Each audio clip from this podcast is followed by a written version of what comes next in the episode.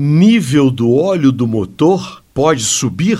Você puxa a vareta, limpa, volta, olha de novo. Ué, o nível do óleo estava bem entre o máximo e o mínimo e agora está próximo do máximo. Então pode saber que tem um problema sério no motor do seu carro, porque provavelmente entrou água no motor, ela se misturou com o óleo. E para comprovar, basta examinar com cuidado a vareta, porque este óleo deve estar um pouco mais claro do que o normal, meio esbranquiçado e até às vezes com umas bolinhas, umas gotículas que comprovam a presença da água. E se ela entrou, o problema em geral é sério, ou uma trinca no bloco ou uma junta de cabeçote queimada entre dois cilindros, leve o carro urgente para a oficina.